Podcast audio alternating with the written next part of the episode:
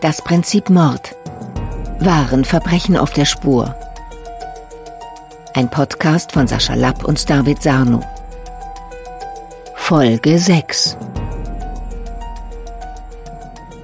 Herzlich willkommen zu einer weiteren Ausgabe unseres Podcasts Das Prinzip Mord, wahren Verbrechen auf der Spur. Ein Podcast, der ja anlässlich unserer Buchveröffentlichung im Kölner Emmons Verlag erscheint. Und heute ist tatsächlich schon die letzte Folge der ersten Staffel. Es war ein äh, langer Weg bis hierher. Ja, ein bisschen traurig bin ich auch. Aber es wird bestimmt weitergehen, denn wir haben noch äh, viele, viele Fälle, die wir noch bearbeiten können. Verspreche nicht zu viel. Ja. Man weiß es aber nicht. Gut möglich. Heute haben wir einen äh, spektakulären Fall aus Karlsruhe mit Kommissar Metzger.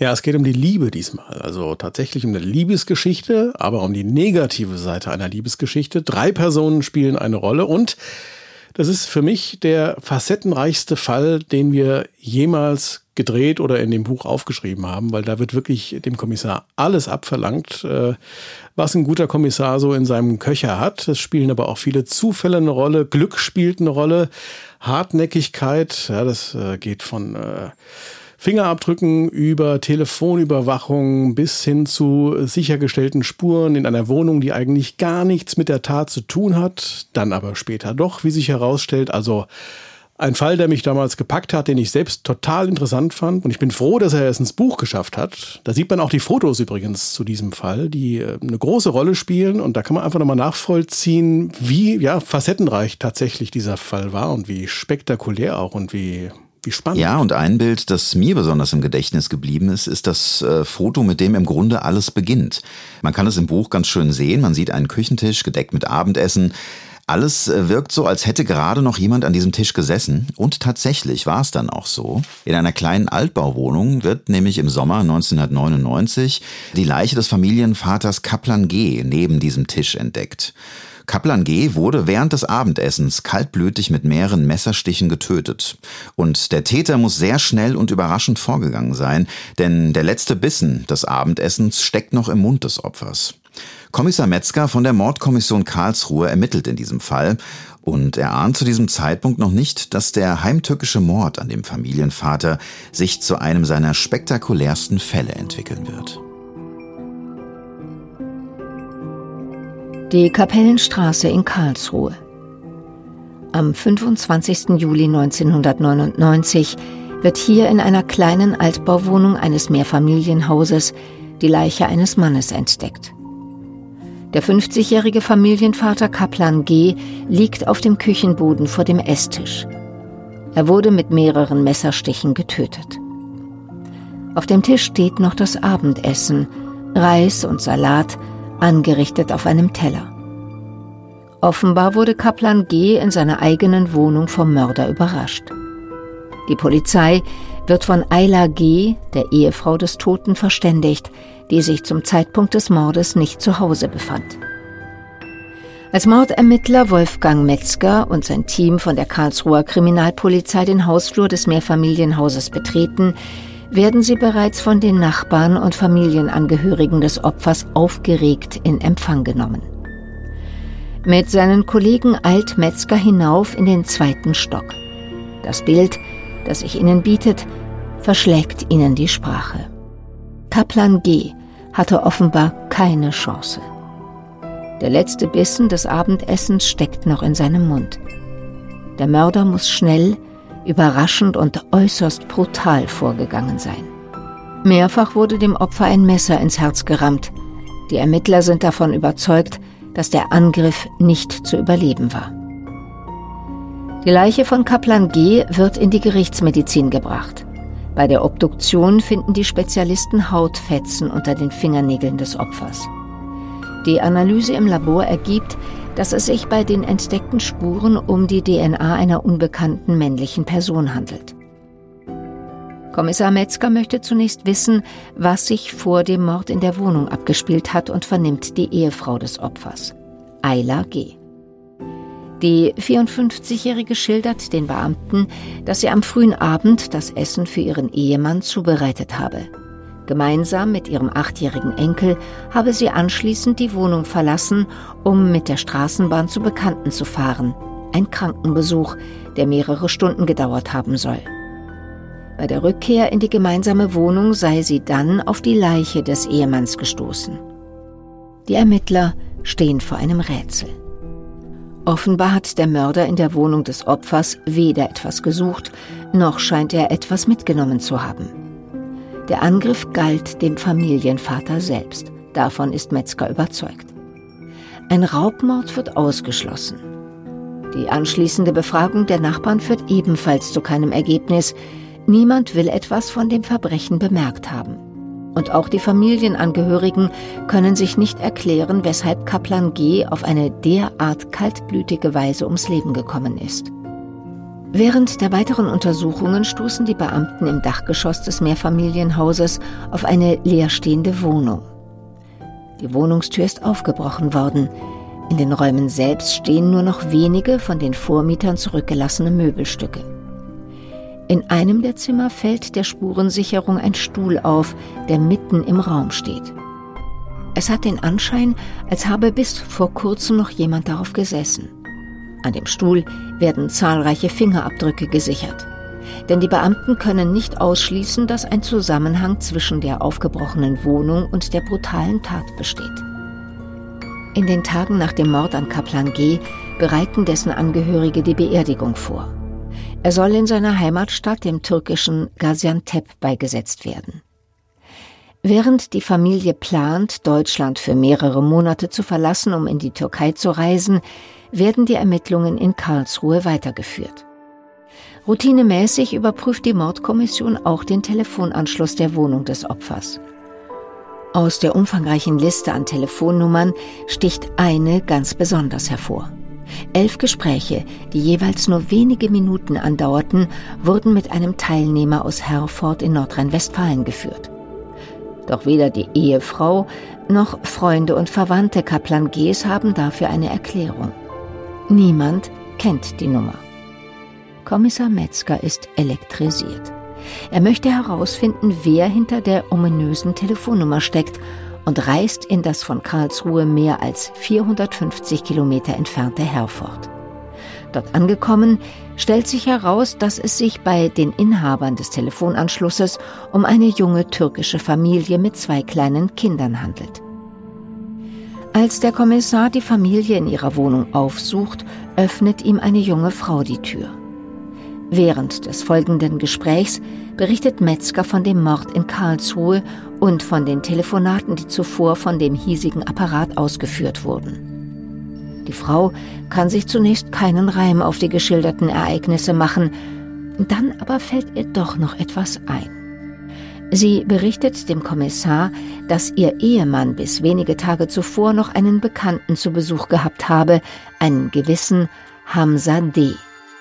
Dieser stamme aus demselben Ort in der Türkei wie ihr Ehemann, aus Gaziantep. Metzger wird hellhörig. Sowohl Hamza D. als auch der Familienvater Kaplan G. kommen aus dem türkischen Gaziantep. Er ist sich sicher, das kann kein Zufall sein. Es muss eine Verbindung zwischen den beiden Männern geben. Im weiteren Verlauf des Gesprächs berichtet die junge Frau, dass der 30-jährige Hamza D. kurz vor der Nacht der tödlichen Messerstiche seine Koffer gepackt und sich verabschiedet habe. Der Ehemann der jungen Frau habe seinen Gast zu einer Mitfahrzentrale begleitet. Hier sei Hamza D. in ein Auto in Richtung Karlsruhe gestiegen. Die Mordkommission kann den Fahrer ausfindig machen, der Hamza D. in seinem Wagen nach Karlsruhe mitgenommen hat. Dieser kann sich noch gut an die Fahrt erinnern. Er berichtet den Ermittlern, dass er vor Jahren in Karlsruhe studiert habe und sich deshalb in der Stadt gut auskenne. Der Fahrer weiß auch noch ganz genau, an welcher Stelle er seinen Fahrgast abgesetzt hat. Direkt vor einem Autohaus, das, wie sich später herausstellen wird, genau gegenüber dem Mehrfamilienhaus liegt, in dem der 50-jährige Kaplan G. erstochen wurde. Der Fahrer der Mitfahrzentrale erinnert sich zudem, dass Hamza D. während der Fahrt Kekse gegessen habe. Und weil er noch keine Gelegenheit hatte, sein Auto aufzuräumen, liege die Kekspackung immer noch in seinem Wagen, im Fußraum des Beifahrersitzes. Die Beamten stellen die Packung sicher, um sie im Labor auf mögliche Spuren untersuchen zu lassen. Dort finden die Spezialisten Fingerabdrücke, die von Hamza D. stammen müssen. Nur er kann die Spuren auf der Kekspackung hinterlassen haben. Zudem passen die gefundenen Fingerabdrücke zweifelsohne zu jenen Abdrücken, die man in der Dachgeschosswohnung des Mordhauses an einem Stuhl gesichert hat. Der Kommissar möchte Hamza D. vernehmen, doch dieser ist kurz nach dem Zeitpunkt des Mordes in seine türkische Heimat zurückgekehrt. Metzger beschließt, Kontakt zu den dortigen Behörden aufzunehmen. Er bittet sie, Fingerabdrücke des Mannes zu besorgen und ihm diese zukommen zu lassen. Nur wenige Tage später erreicht die Mordkommission in Karlsruhe tatsächlich ein Fax mit den erbetenen Fingerabdrücken. Ein Vergleich im Labor ergibt, dass Metzger endlich den Beweis in der Hand hält.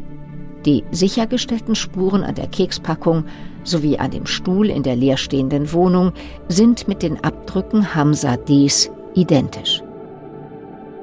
Während sich die Angehörigen des Mordopfers noch in der Türkei befinden, um Kaplan G. in Gaziantep beizusetzen, bereitet das Team um Kommissar Metzger eine erneute Vernehmung der Familie vor. Die Ermittler sind überzeugt davon, dass diese doch tiefer in den Fall verstrickt ist als zunächst angenommen. Ayla G., die Ehefrau des Opfers und die erwachsenen Kinder sollen von Ermittlerteams in den Räumen der Mordkommission getrennt voneinander befragt werden.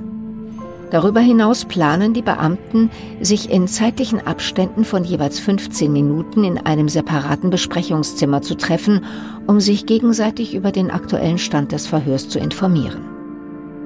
Nach der Rückkehr aus der Türkei werden die Angehörigen von Kaplan G. schließlich vorgeladen, um sie in den Räumen der Mordkommission wie geplant einer Vernehmung zu unterziehen. Sowohl die Kinder des Opfers als auch dessen 54-jährige Ehefrau werden zu ihrem Verhältnis zu einem gewissen Hamza D. befragt. Ayla G. reagiert auffallend gereizt auf die Fragen der Beamten. Sie bestreitet vehement, den besagten Mann zu kennen. Überraschenderweise macht eine der Töchter im Laufe der Vernehmung jedoch eine interessante Aussage. So habe die Mutter die Kinder auf dem Weg ins Präsidium dazu angehalten, die Bekanntschaft zu Hamza D. zu leugnen, sollten die Polizeibeamten das Gespräch auf den 30-Jährigen lenken. Die Kinder brechen allerdings ihr Schweigen. Sie berichten den Ermittlern von einer geplanten Heirat zwischen ihrer ältesten Schwester sowie dem Bruder Hamzades in Gaziantep. An den Gesprächen hätten Angehörige beider Familien teilgenommen und bei dieser Gelegenheit sei es zur ersten Begegnung zwischen ihrer Mutter und Hamza D. gekommen. Metzger konfrontiert Ayla G. mit den neu gewonnenen Erkenntnissen. Mit ihrer Reaktion aber hat der Kommissar nicht gerechnet. Völlig außer sich springt sie von ihrem Stuhl, reißt sich das Kopftuch herunter, schreit und gestikuliert wild umher. Wenn ihre Kinder das behaupten, so die wutentbrannte Aussage der Frau, dann werde das wohl so sein. Für den erfahrenen Ermittler ist das sonderbare Verhalten Ayla Gs ein eindeutiger Beleg dafür, wie sehr die 54-Jährige unter Druck steht. Die Ermittler gehen nun davon aus, dass die Ehefrau des Opfers und der mutmaßliche Täter Hamza D. ein Liebesverhältnis miteinander haben. Das Opfer Kaplan G. stand ihnen offenbar im Weg und musste sterben. Ayla G. kommt in Untersuchungshaft. Da aber für die Theorie der Polizei keine gerichtsverwertbaren Beweise vorliegen, muss sie wenige Tage später wieder entlassen werden. Metzger will nun auch gegen Hamza D. ermitteln, Jedoch benötigt er einen originalen Fingerabdruck des 30-Jährigen, denn der Kommissar weiß, dass die Kopie des Abdrucks auf dem Fax als Beweis vor Gericht nicht standhalten wird. D. befindet sich allerdings nach wie vor in der Türkei und dort droht ihm bei einer Verurteilung wegen Mordes die Todesstrafe.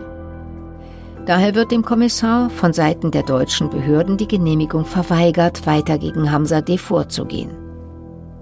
Für die Ermittler um Kommissar Metzger sprechen die Indizien zwar eine eindeutige Sprache, dennoch lässt sich der Fall aus Mangel an Beweisen nicht klären und wird zunächst zu den Akten gelegt. Es vergeht mehr als ein Jahr. Ayla G. ist mit ihrem Enkel mittlerweile in einen anderen Stadtteil von Karlsruhe gezogen. Zur großen Überraschung Kommissar Metzgers meldet sich Ömer G. telefonisch bei der Mordkommission, der älteste Sohn von Ayla G. und Vater ihres Enkels. Ömer G. berichtet dem Kommissar von einer sonderbaren Beobachtung, die ihm sein Sohn nur wenige Tage zuvor geschildert habe. Die Großmutter, so erzählt dieser seinem Vater, habe abends des Öfteren heimlich die Wohnung verlassen. Durch das Fenster habe er beobachten können, wie sie immer wieder eine nahegelegene Telefonzelle angesteuert habe. Hier führe die Frau lange Gespräche und das trotz des in der Wohnung vorhandenen Telefonanschlusses. Kommissar Metzgers Aufmerksamkeit ist geweckt. Er hofft darauf, jetzt endlich den fehlenden Beweis zu finden, dass Ayla G. ein Verhältnis mit dem mutmaßlichen Mörder ihres Ehemannes hat. Und so beantragt Metzger die Überwachung der vom Enkel beschriebenen Telefonzelle, um dem sonderbaren Verhalten von Ayla G. auf den Grund zu gehen.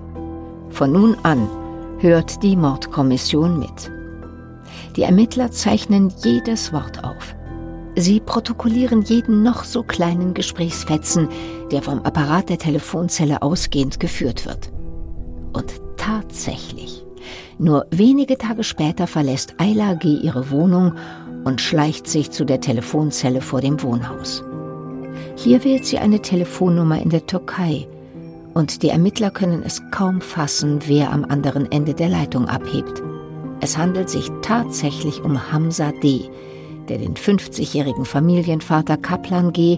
mit mehreren Messerstichen getötet haben soll.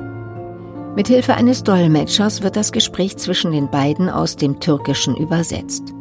Hamza D. und Ayla G. tauschen heiße Liebesschwüre aus. Immer wieder fallen Worte der Sehnsucht, des gegenseitigen Vermissens. Metzger sieht sich endlich am Ziel seiner langen und mühevollen Ermittlungsarbeit. Für den Kommissar besteht nun kein Zweifel mehr daran, dass Aylan G. in einer Liebesbeziehung zum Mörder ihres Mannes steht. Sie wird festgenommen und kommt abermals in Untersuchungshaft. Auch die Nachforschungen über Hamza D. nehmen wieder Fahrt auf. Lange konnte Metzger gegen den mutmaßlichen Mörder nicht ermitteln, da diesem bei einer Verurteilung in der Türkei die Todesstrafe gedroht hätte. Doch jetzt will die türkische Justiz auf die Verhängung der Todesstrafe in seinem Fall verzichten. Und so erteilen die deutschen Behörden dem Kommissar die Genehmigung, endlich gegen Hamza D. vorgehen zu dürfen. Metzger reist mit seinem Team nach Gaziantep, um Hamsam D. vor Ort ausfindig zu machen und für eine Vernehmung vorzuladen. Während des Verhörs streitet dieser jedoch vehement ab, etwas mit dem Mord an Kaplan G. zu tun zu haben. Um Hamza D. die Tat zweifelsfrei nachweisen zu können, muss Metzger sowohl an die originalen Fingerabdrücke als auch an eine Speichelprobe des Verdächtigen gelangen. Und tatsächlich willigt Hamza D. schließlich ein, den Ermittlern die entsprechenden Proben zu überlassen. Die Spezialisten des Karlsruher Polizeipräsidiums vergleichen wenig später die originalen Fingerabdrücke Ds mit den Abdrücken, die man auf dem Stuhl in der Dachgeschosswohnung des Mordhauses gefunden hatte. Sie sind identisch und auch die unter den Fingernägeln des Opfers sichergestellten Hautfetzen weisen dieselbe männliche DNA auf wie jene, die sich aus der Speichelprobe von Hamza D. isolieren ließ. Genug Indizien für Metzger, um dem mörderischen Liebespaar den heimtückisch geplanten Mord an Kaplan G. nachzuweisen. Die Ermittler gehen davon aus, dass Hamza D. sich am Abend des Mordes in der Dachgeschosswohnung aufhält und darauf wartet, den eiskalten Plan in die Tat umzusetzen. Er sitzt auf dem Stuhl, auf dem die Ermittler später seine Fingerabdrücke sicherstellen werden. Unter dem Vorwand, Bekannte besuchen zu wollen, verlässt die Ehefrau des Opfers gemeinsam mit ihrem Enkel die Wohnung. Dabei lässt sie die Wohnungstür einen Spalt breit offen. Unbemerkt dringt Hamza D. wenig später in die Wohnung ein, betritt lautlos die Küche und ersticht sein argloses Opfer während des Abendessens. Der Enkel wird später zu Protokoll geben, einen Schrei im Treppenhaus vernommen zu haben. Doch habe seine Großmutter ihn davon überzeugt, dass alles in Ordnung sei und mit ihm zusammen das Haus verlassen. Für das brutale Verbrechen werden Ayla G. und Hamza D. von Gerichten in Karlsruhe und in der Türkei zu lebenslangen Haftstrafen verurteilt.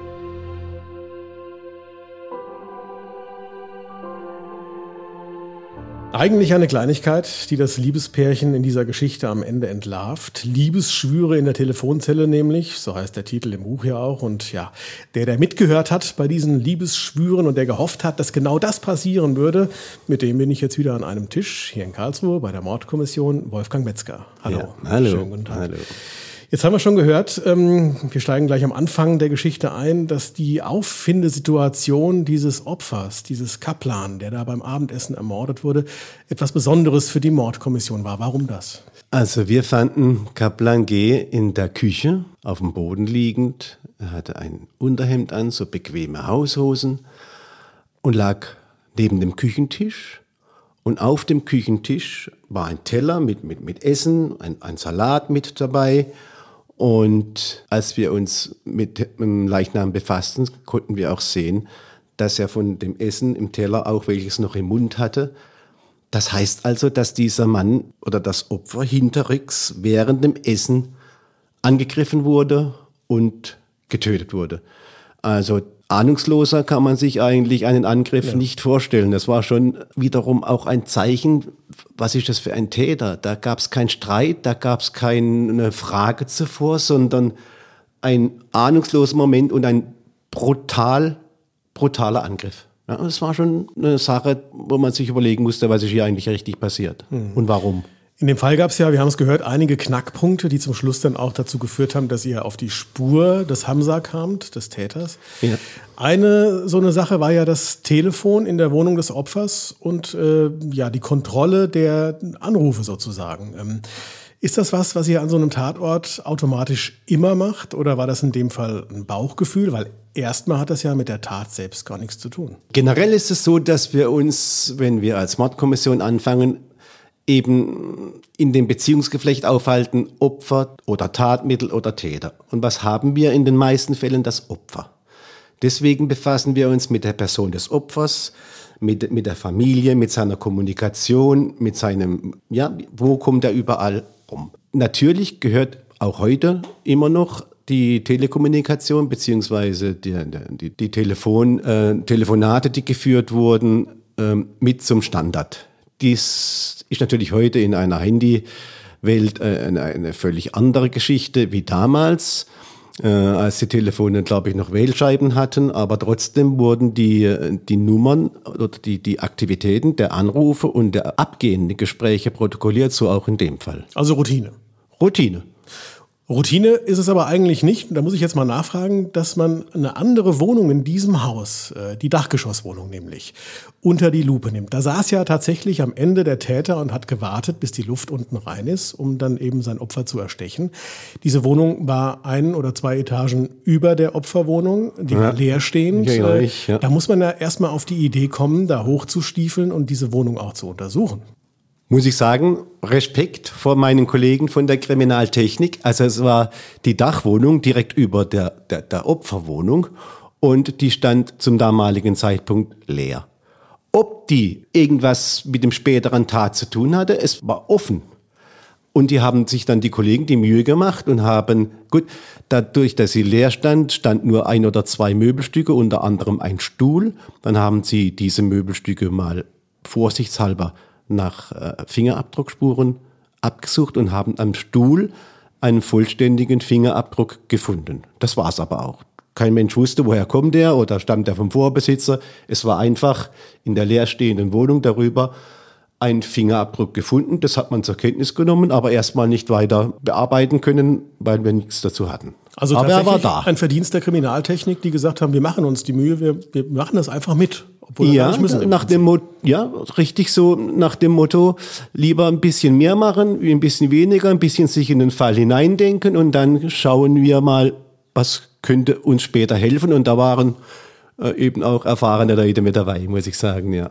Jetzt haben wir ja schon vom Telefon gesprochen und von den äh, Anrufüberprüfungen. Die haben ja schlussendlich auch zu einer Person geführt, äh, später auch zum Täter, das haben wir ja schon gehört. Und du bist ja dann auch hingefahren äh, an diese Wohnung, in der er gewohnt hat, von der aus er telefoniert hat und von der aus dann später auch nach Karlsruhe gefahren ist ähm, mit der Mitfahrzentrale. Und ähm, ja. da gab es ja den nächsten Knackpunkt, auch vielleicht ein bisschen Glück für euch, ah, ja. dass es äh, diesen Fahrer noch gab und vor allem, dass dieser Fahrer nicht so ordentlich war. Ne? Ja, das war ein junger Mann, oder ja, junger Mann, der als Student in Karlsruhe lebte und sich in Karlsruhe relativ gut auskannte und sagen konnte, dass er diesen Mann an einer bestimmten Telefonzelle abgesetzt hat und die war praktisch in Sichtweite zur Opferwohnung. Da konnte sogar noch die, die Firma nennen, wo diese Telefonzelle steht. Es wurde immer spannender. Er hat uns auch diesen Mann beschrieben und drüber geredet, was er so alles, aber nicht so gesprächig, weil er sehr schlecht oder fast kein Deutsch konnte. Und dann erinnert er sich im Gespräch, der Fahrer, dass äh, sein Fahrgast während der Fahrt von Herford nach Karlsruhe äh, eine Packung Kekse gegessen habe. Und er meint, dass die Kekspackung noch in der Beifahrertür in der Ablage liegen würde. Ui, habe ich gefragt und habe sie mittlerweile äh, ist weggeschmissen. Nee, die müsste noch da sein. Ich bin da nicht so ordentlich, was das angeht. Das macht gar nichts, habe ich gesagt. Dann fahren wir mal zu ihrem Auto. Und dann tatsächlich lag diese Kekspackung noch da drin. Die haben wir dann als, als Spurenträger, also hochheilig gehandhabt, weil jetzt wurde es richtig spannend. Es wurde die Spurensuche von unseren daktyloskopischen Spezialisten durchgeführt an der Packung. Und jetzt kommt wirklich äh, äh Ding, dass auf der Kekspackung ein Fingerabdruck gefunden wurde, der identisch war mit dem Fingerabdruck, der zuvor in der leerstehenden Wohnung an dem Stuhl sichergestellt wurde. Ich kriege jetzt noch Gänsehaut. Wahnsinn.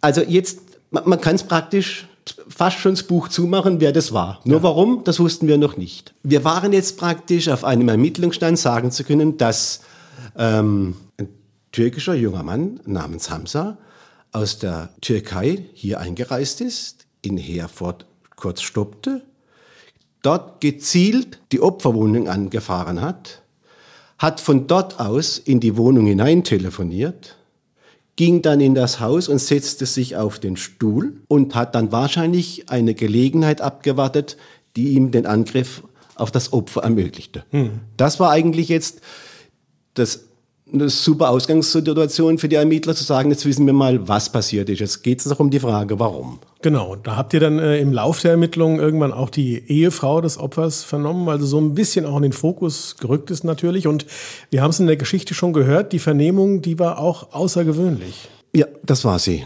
Die Ehefrau des Opfers hatte sich schon bei unseren Fragen, wer da telefoniert hat, etwas seltsam verhalten wir hingen, ein, wir hingen da ein bisschen äh, fest, weil wir nach dem Motiv uns erkundigten, was könnte denn gewesen sein.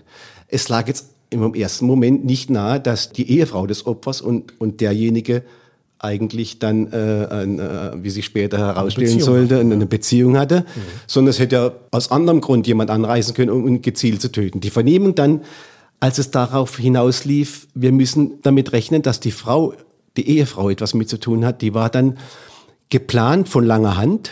Die Familie weilte äh, komplett in der Türkei.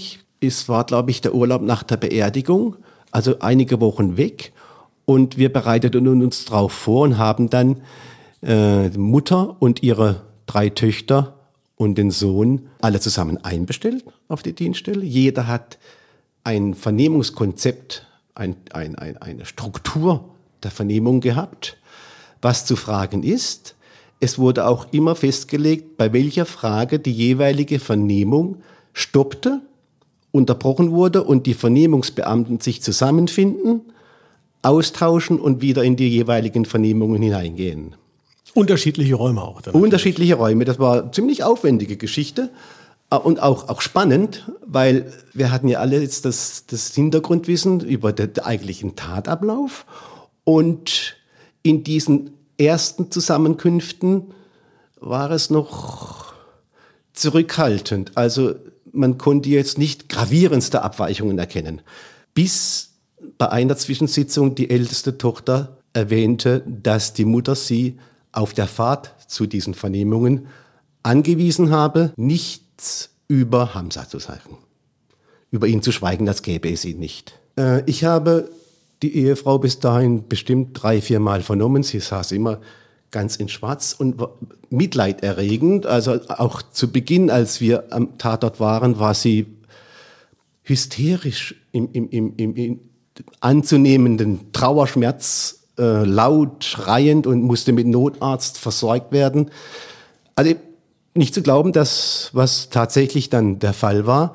Es ist mir dann gelungen, mit dieser Aussage der Töchter zu sagen, sie dazu zu bewegen, zu sagen, dass sie diesen Mann kennt. Mhm. Und das hat sie auch nicht gesagt, ich kenne ihn, sondern sie, ich erinnere mich noch genau, sie sagte, wenn meine Töchter es sagen, dann wird es so sein. Sie hat also als Mensch diesen Namen und diese Person nicht vergegenwärtigt. Sie hat wirklich eine Mauer aufgebaut, um, um sich davor zu schützen. Aber sie hat es mir gesagt und zugegeben, wenn meine Töchter es sagen, dann muss es so sein. Mhm. Und so ging dann die Richtung der Ermittlungen in das Motiv, dass Opfer, Ehefrau und derjenige, der eingereist ist, zusammengehörten und dass das wahrscheinlich der Grund war, warum der Ehemann getötet wurde. Im Laufe der Vernehmung sind ja noch mehr Sachen dann passiert. Äh, die Opferfrau ist ja regelrecht ausgerastet, kann man sagen, ne, in den Büroräumen bei euch. Die Vernehmungen mit ihr waren bis dahin schwierig, weil sie einfach ähm, so eine Art realitätsfremde Antworten gab, die eigentlich gar nicht sein konnten. Das war offensichtlich. Und je mehr ich den Druck erhöhte und nachdem auch das Gespräch mit den Töchtern in die Richtung ging und ich sie als Ermittler zusammenbrachte mit ihrem Geliebten in Wort und in Tat beschreibend, hat sie von einem Augenblick auf den anderen völlig die, ich will nicht sagen die Beherrschung verloren, sondern so eine Art Verzweiflungs- oder Tobsuchtsanfall bekommen. Sie ist aufgesprungen, der Stuhl flog weg, sie hat sich ihr Kopftuch äh, heruntergerissen, hat sich in die Haare gefasst und an ihren Haaren herumgerissen, ihre Kleidung zerrissen und geschrien. Also es war eine sehr, sehr außergewöhnliche Vernehmungssituation es dauerte eine Weile, bis sie sich beruhigte. Ich, kon, ich konnte also wirklich im ersten Moment gar nichts machen, aber es war auch ein Signal, was in der Frau jetzt, sage ich mal, auch an, an Stress an, an, an, an ruht, was ja. sie alles jetzt äh, gerade durchmacht bei uns. Und sage ich mal, als Ermittler ist das, wenn jemand dann so, so weit ist, ähm, schon auch eine Art von Vernehmungssituation, die jetzt nicht unpassend ist. Wenn mal jemand diese, wir haben jetzt die Mauer durchstoßen, ich habe sie aus ihrer Deckung gelockt ja, es war dann schon ein, fast schon eine Art, ich will nicht sagen Bestätigung, aber dass wir in der Richtung auf der richtigen Spur sind. Ja. Mhm. Jetzt ist die Frau ausgerastet sozusagen und trotzdem konnte in dem Moment zumindest äh, noch niemand angeklagt werden von euch. Das hat noch ein weiteres Jahr gedauert, das haben wir gerade in der Geschichte gehört, bis zu diesen Liebesschwüren. Wie kam es denn dazu? Es war so, dass wir Jetzt, was die, den Einreisenden angeht, den konnten wir nachweisen. Zur Motivlage lag nahe, dass die Ehefrau als Geliebte mit dazugehört und da waren uns die Hände gebunden, weil niemand etwas sagte und die Spuren waren so nicht vorhanden. Es war alles nur zu vermuten oder es lag nahe. Als dann das Verfahren gegen ihren Geliebten lief, war sie dann auf freiem Fuß. Also wir haben sie auch nicht ähm, Haftrichter vorführen können. Es blieb einfach ein, ein Sachstand, der es ihr ermöglichte, weiterzuleben. Sie hat dann die Wohnung, wo ihr Mann starb, verlassen und ist mit ihrem Enkel in eine andere Wohnung gezogen. Ein anderes Stadtviertel. Ich hatte damals als Ermittler ein sehr gutes Verhältnis zum Sohn des Verstorbenen. Er hatte drei Töchter und den Sohn. Und die Frauenwelt in der türkischen Familie war das eine und die Männerwelt eine andere Sache. Und er hat sich etwas so benachteiligt gefühlt, würde ich sagen, und hat sich immer mal wieder bei mir erkundigt, weil er, ich glaube, tief im Inneren der Sache nicht traute. Und schon Monate nachdem wir eigentlich unsere Arbeit herunterfahren mussten, hat er bei mir angerufen und mich gefragt, ob ich Zeit hätte, mich mit ihm zu treffen. Habe ich dann gemacht. Dann sagte er mir, hör zu, äh, Mustafa, äh, äh, hör zu, mein Sohn, der ja bei seiner Oma wohnt, hat mir was gesagt. Und zwar, obwohl die Oma in ihrer neuen Wohnung auch ein Telefon hat, geht sie oft am Abend aus der Wohnung raus und geht unten an der Straße in eine Telefonzelle und telefoniert dort. Der Enkel fragt immer, was machst du denn? Und sie gibt keine richtige Antwort. Und es hat halt ihm erzählt und er erzählt es jetzt mir. Und da hatte ich sofort die Ahnung, das könnte, das könnte wirklich was sein, was ihr jetzt nicht mehr hilft, rauszukommen. Ich habe sofort den Staatsanwalt informiert und wir haben uns entschlossen, die Telefonzelle zu überwachen, also abzuhören. Dolmetscher dazu und zwei Tage danach geht sie in die Telefonzelle hinein. Ich höre das türkische Gespräch und aber ich höre schon, ohne zu verstehen, dass das sich sehr intim alles anhört. Der Übersetzer fängt dann an zu übersetzen. Ich meinte, ich höre nicht richtig. Also die, die größten Liebesschwüre. Und eindeutig sie und eindeutig eben Amsa. Und damit war eigentlich der Beweis oder der lag es jetzt einfach auch so auf dem Tisch, dass wir es ihr nachweisen konnten. Und mit dieser Erkenntnis wurde sie dann hier in Deutschland, also in Karlsruhe, angeklagt und wurde dann achteinhalb Jahre nach der Tat, also nach ihrem Geliebten und nach der, dem Tod ihres Mannes, auch zu, wegen Mord zu lebenslanger Haft verurteilt. Wolfgang, an dieser Stelle Vielen Dank, dass wir bei dir sein dürften hier in Karlsruhe, dass du mit uns gesprochen hast. Das war wie immer sehr spannend und wir haben ja noch den einen oder anderen Fall schon gedreht fürs ZDF. Vielleicht treffen wir uns ja an dieser Stelle wieder, um dann über die nächsten Fälle zu reden. Mhm, sehr schön. Würde mich auch freuen.